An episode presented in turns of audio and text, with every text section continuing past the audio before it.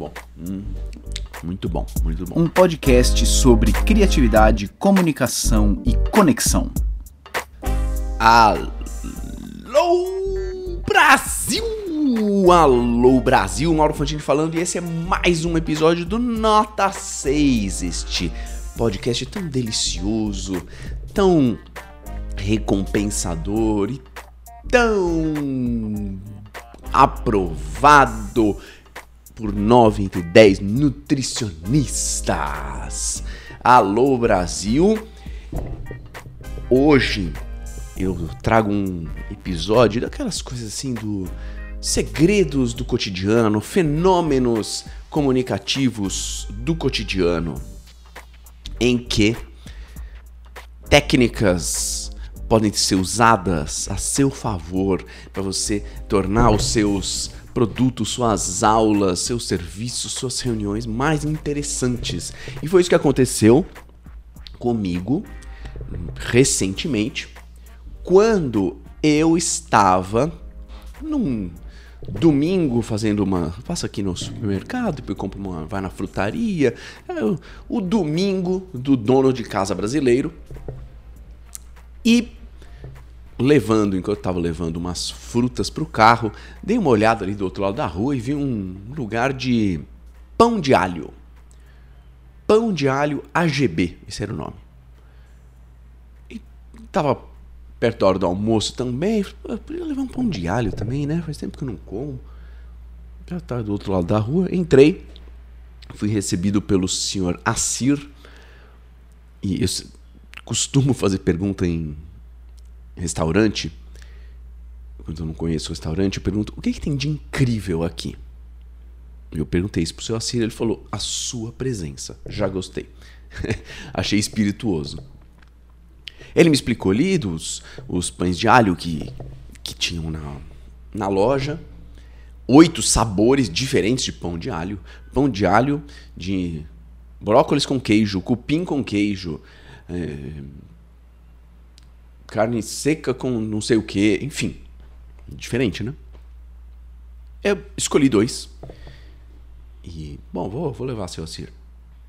Enquanto ele embalava e preparava o meu pacote e a, e a conta, fazia a conta ali no caixa, eu perguntei: como é que começou isso aqui tudo? E ele me falou algo muito interessante, pelo menos eu achei muito interessante, e espero que você ache também, senão não estaria trazendo aqui no Nota 6. Ele disse o seguinte: eu, eu fui churrasqueiro a vida toda, trabalhei tanto churrasqueiro assim da família, é, é o Assir que faz churrasco, como também trabalhei em restaurante, na parte da churrasqueira. E eu honestamente sempre gostei de receber elogio pelas minhas comidas. Sempre adorei isso. E no restaurante que eu trabalhava, vira e mexe, as pessoas, os clientes, depois que almoçavam, iam lá no meu balcãozinho elogiar a carne. Nossa, a fraldinha tá maravilhosa, hein? Que coração! Nossa, essa picanha, nossa, esse cupim. E eu adorava isso. Entretanto, raramente alguém elogiava o pão de alho me parecia que as pessoas achavam ok, no máximo.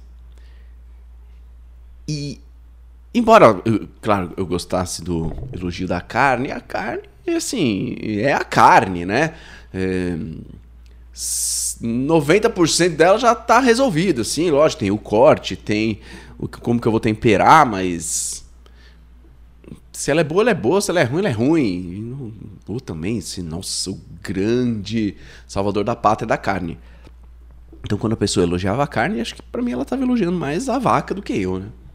Mas o pão de alho, que ninguém elogiava, eu sentia que dava para dava pra melhorar. Eu tinha mais controle sobre aquilo. Então, eu comecei a testar umas receitas no restaurante para ver se melhorava aquilo. E depois de um monte de testes, as pessoas começaram a vir no meu balcãozinho elogiar o pão de alho. Muitas, muitos dias, mais pessoas elogiavam o pão de alho do que a carne.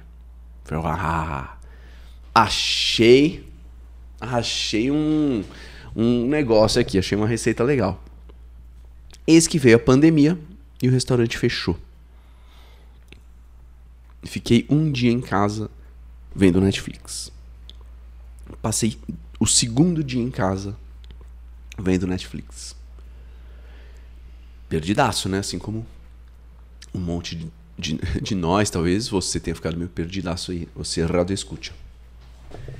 No terceiro dia, eu percebi que não, não dava mais, não aguentava mais, não vou ficar esses 15 dias de pandemia, né, que a gente achava, vendo a Netflix. Então não vai rolar. Peguei meus pães de alho, fiz umas fatias de amostra e comecei a passar de apartamento em apartamento no prédio em que eu moro. Olha, tô fazendo pão de alho, tô fazendo pão de alho e tal. No dia seguinte, eu já comecei a passar nos apartamentos que eu senti que a pessoa gostou, já comecei a passar com o pão mesmo, para vender, com poucas unidades. Uma semana depois, as pessoas começaram a interfonar lá em casa. E. Meu, nunca. Tra eu trabalhei mais fazendo isso do que. em carga de trabalho, do que o que eu fazia no restaurante.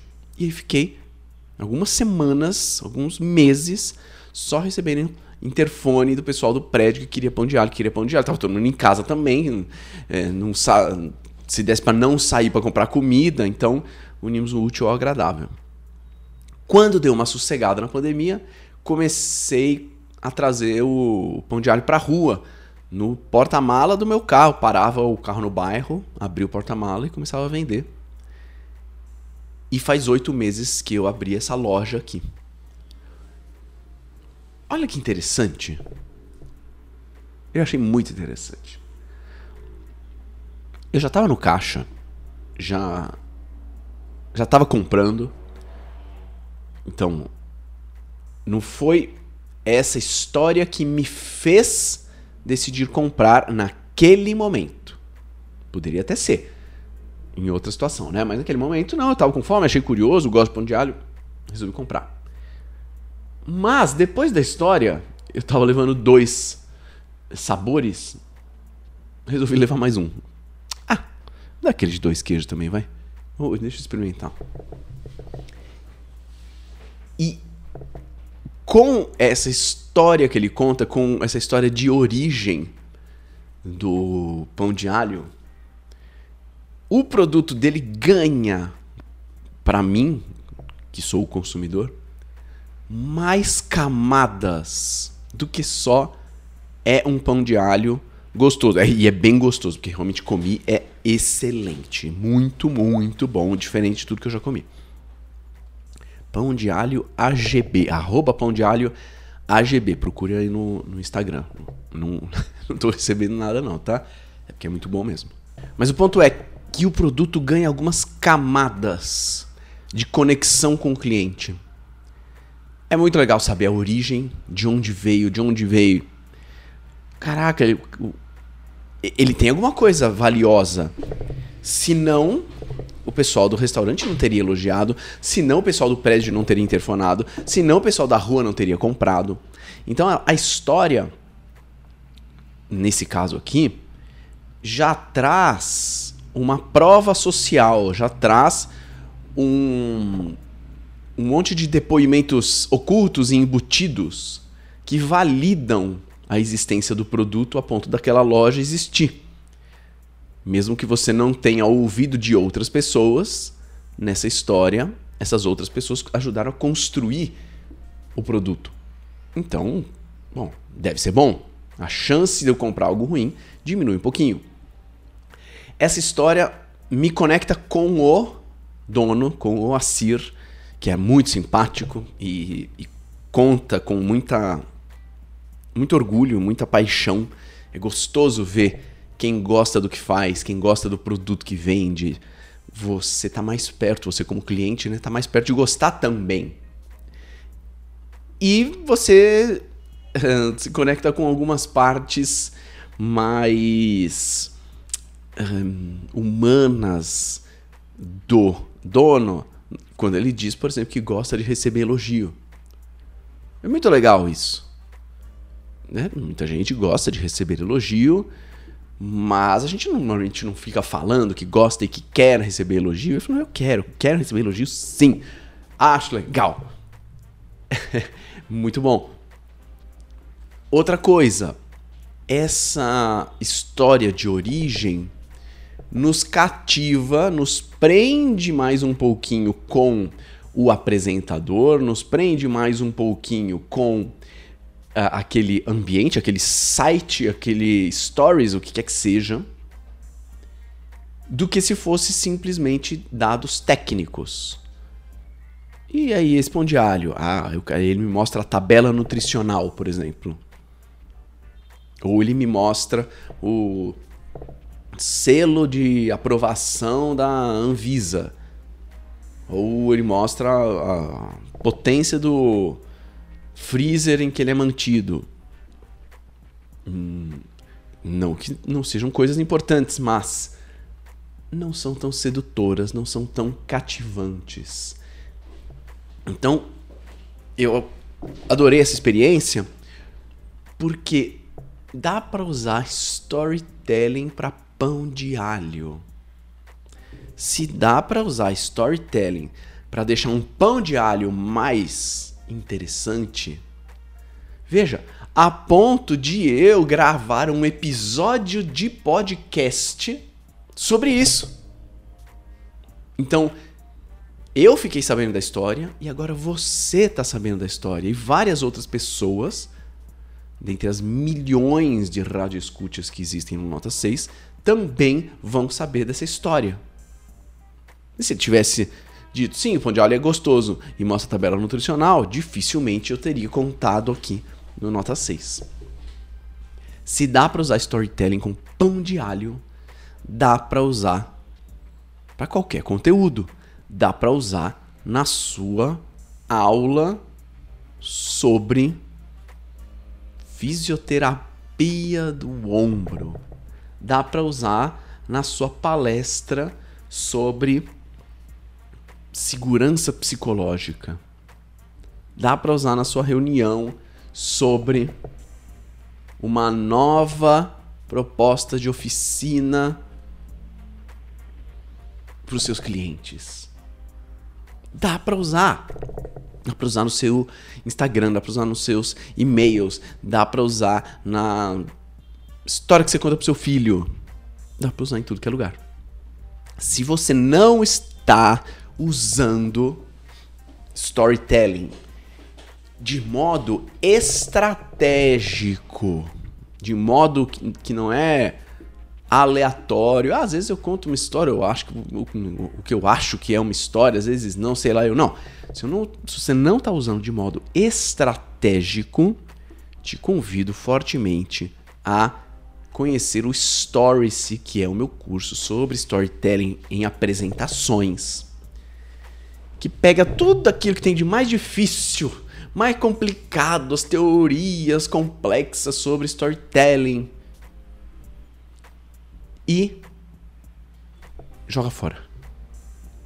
Porque para quem quer contar a história do seu produto, a sua história de origem, uma história que cative o público, uma história que faça as outras pessoas quererem saber um pouquinho mais, precisa de elementos bem simples para construir isso.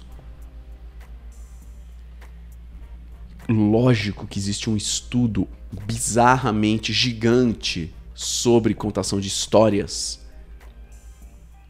que é muito complexo e que é muito importante para quem vai ser roteirista de Hollywood, para quem vai ser quer escrever um best-seller de romance, fazer roteiros complexos, dramaturgia e tudo mais. Mas esse não é o meu caso e provavelmente não é o seu caso, pelo que eu te conheço, Radio Escucha.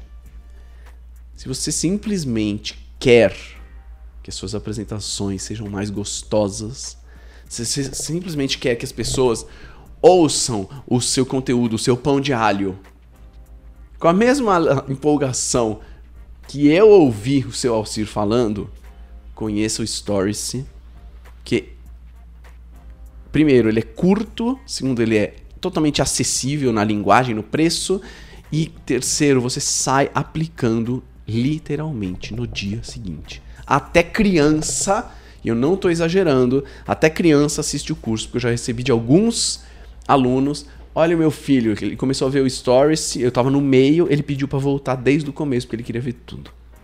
Então, use e torne os seus pães de alho mais sedutores. Certo, Radio Escucha? Muito bem. Se você ainda não avaliou este maravilhoso podcast na sua plataforma, no Spotify, vai lá, avalia, dá estrelinhas para nós, porque isso também é prova social. Isso também ajuda a quem não faz ideia do que se trata o programa, dá uma olhadinha ali e fala: "Não, tá bem avaliado. Deixa eu ouvir um episódio". E aí a gente aumenta a nossa comunidade de radio escuchas.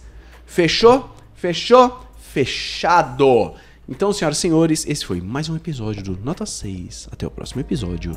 Tchau.